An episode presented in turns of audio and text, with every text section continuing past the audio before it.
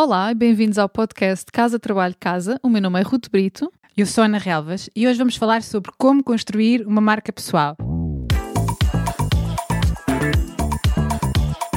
Casa Trabalho Casa, o podcast sobre carreira que ousa quebrar o ciclo.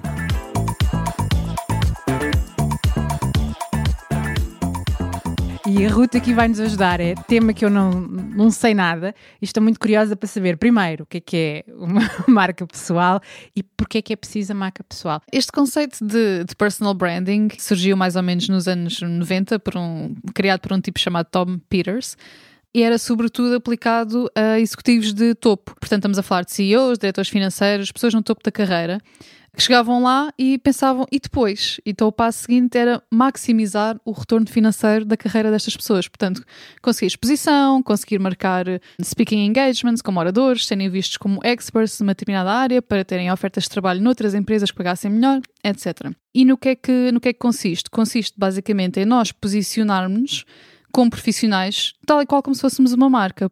E este conceito de posicionamento é um conceito que vem do mundo do marketing, que tem no fundo a ver com nós influenciarmos a percepção de uma marca, neste caso de uma pessoa, junto do seu público-alvo.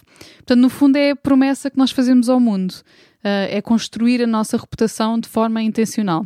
Hoje em dia, isto já não é uma coisa só, um conceito aplicado só a executivos de topo, porque o mundo mudou, o mundo do trabalho mudou, as carreiras são. Uh, o mercado de trabalho é muito mais competitivo e existe, nós mudamos de carreira e desemprego com muito mais frequência, portanto, existe a necessidade de nós nos diferenciarmos. Aqui os dois termos importantes é a competição e a diferenciação. Eu gosto muito de explicar isto usando um, para, um paralelismo com o mercado de medicamentos. Se nós pensarmos no Benuron e no paracetamol, uhum. são exatamente a mesma coisa. Em uhum. alguns casos são feitos nas mesmas fábricas. Os comprimidos são exatamente iguais. Um tem uma marca, que é a Benuron, e o outro não tem marca nenhuma. É um genérico.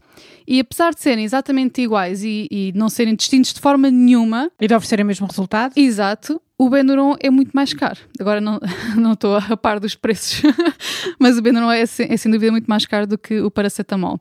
E portanto, nós aqui o que temos que decidir é se queremos ser um genérico qualquer, igual a tantos outros, igualmente qualificado e que produz os mesmos resultados, mas indistinto, ou queremos ser realmente a, a, coisa real, the real thing, né? a marca. Isto porquê? Porque o candidato mais qualificado no papel raramente é aquele que é escolhido. As propostas de trabalho vão sempre para a pessoa que se conseguiu destacar e para a pessoa que se posicionou como a solução, ou se quiserem, o remédio para o problema do empregador. Uh, e pronto, no fundo é, é, é, isto, não sei se expliquei bem. Eu acho que sim, a questão é como é que isso se faz. É um, é um processo que pode ser eh, mapeado e que podemos pensar sobre ele, portanto, eu acho que começa sempre por nós primeiro identificarmos quais é que são os nossos valores pessoais.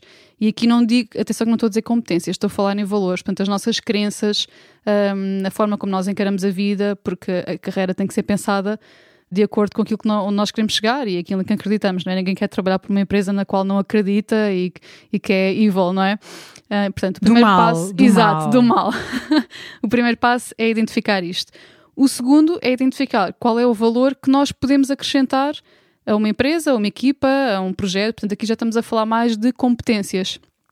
E o terceiro é depois de identificado isto, comunicar, comunicar isto de forma profissional, de forma memorável e de forma consistente. Temos aqui dois trabalhos que são mais de introspeção e de análise, e depois o outro que é mais proativo, que é o começar realmente a construir esta marca e a comunicá-la. E como é que nós conseguimos identificar estes dois primeiros passos? Se calhar fazer uma pergunta simples, que é pensar o que é que é importante uh, para nós e isto vai nos ajudar a escolher, uh, aliás, a atrair e a escolher empresas e projetos que estão alinhados com o nosso propósito pessoal, tem mais uma vez a ver com as crenças e com os valores. E depois, em segundo lugar, quais são as nossas competências e, e, repara que nós temos imensas competências, mas aqui temos que pensar só naquelas que têm valor de mercado, portanto, que têm valor para um empregador. E, e, então o que podemos analisar é todas as nossas qualidades, quais é que são as mais importantes para a nossa área, a nossa indústria e para o mercado, não é? Por exemplo, posso pensar no caso de uma pessoa que tirou jornalismo, não é? E o jornalismo é uma área que está em declínio. Mas se formos um bocadinho mais a fundo e colocarmos a questão porquê é que eu tirei jornalismo? Porque eu gosto de escrever, porque eu gosto de entrevistar uh, pessoas. Então há outras áreas em que nós podemos aplicar estes mesmos skills, não temos que estar condicionados a um mercado que está em declínio, que é o da imprensa escrita.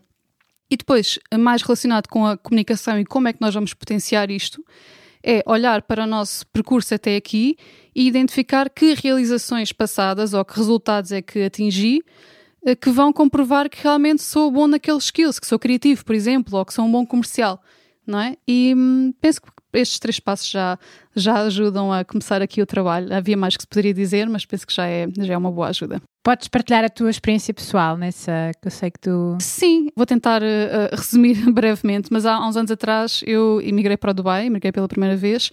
Fui uh, sem trabalho, o meu marido é que teve uma proposta de trabalho e eu acompanhei. E eu tinha a expectativa que iria ser fácil me encontrar trabalho lá pela experiência que já tinha tido e pelo nível de senioridade que já tinha atingido na altura. Cheguei lá e foi completamente o oposto, foi difícil. Isto porque estava num mercado onde não tinha experiência, eu nunca tinha trabalhado. Por outro lado, não falava a língua local, não falava árabe e era mulher, o que também não jogava muito a meu favor para certas posições, nomeadamente aquelas que envolviam viagens à Arábia Saudita. E então eu de repente vi imensos anúncios de trabalho e tive que escolher como é que eu me iria posicionar. E eu realmente foi a primeira vez que eu me sentei, tipo, ok, já tenho 6, 7 anos de experiência, como é que eu consigo comunicar esta experiência e os meus skills de forma a encontrar aqui um fit? E então fiz realmente uma lista das coisas que eu gostava de fazer, fiz uma coluna e escrevi as coisas que eu gostava de fazer. E depois fiz outra coluna e escrevi aquilo que eu fazia realmente muito bem, porque há coisas que gosto de fazer, mas que são meramente hobbies, né, que não os posso empregar de modo profissional. E depois fui ver onde é que se cruzavam em, em ambas as listas. Então cheguei à conclusão que eu gostava, sempre trabalhei em marketing e adoro marketing, mas dentro do marketing o que eu gosto é de estratégia. Então posicionei-me como marketing strategist, uma coisa que uso até hoje, anos depois.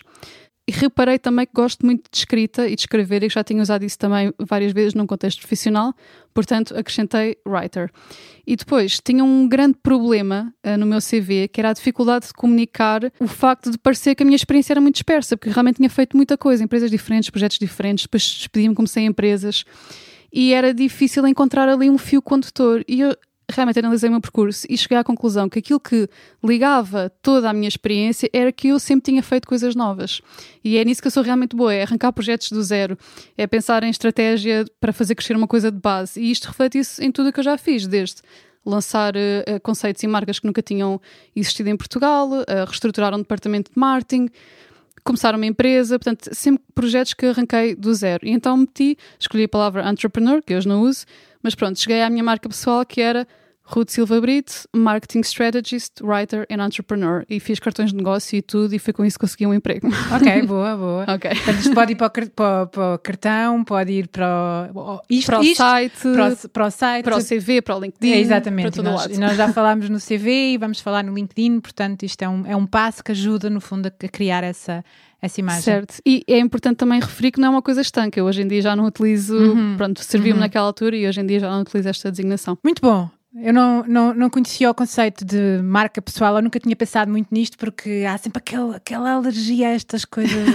Parece que é artificial, Parece não é? que é artificial, mas tu colocaste isto de uma maneira muito, muito, muito simples e também é um, é um processo de autoconhecimento, não é? Que nos ajuda também a perceber o que é que é importante para nós e como é que, e como é que podemos chegar onde, onde queremos. E este foi mais um episódio do podcast Casa, Trabalho, Casa. Obrigada por estarem connosco. Até à próxima.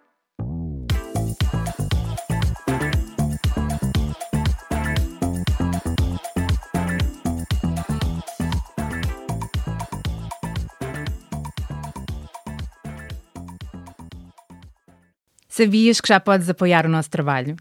Se és um ouvinte fiel do nosso podcast, convidamos-te a subscrever o Casa Trabalho Casa Premium. Por menos de 5 euros por mês, estás a ajudar-nos a cobrir os custos de produção e a garantir que continuamos a trazer-te conteúdos semana após semana.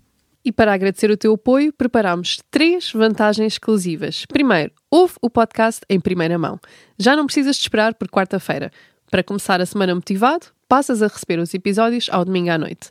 Segundo, o kit Mãos Livres. E o que é isto? Podes ouvir o podcast enquanto fazes outra coisa sem perder nada. Nós enviamos-te a transcrição do episódio e assim não precisas tirar notas. Terceiro, passa à ação. Uma vez por mês, oferecemos um recurso adicional que ajuda a colocar em prática algo que partilhamos no podcast. Pode ser uma folha de exercícios, um áudio de mindfulness com um propósito específico, um template de currículo, etc, etc. Muita coisa.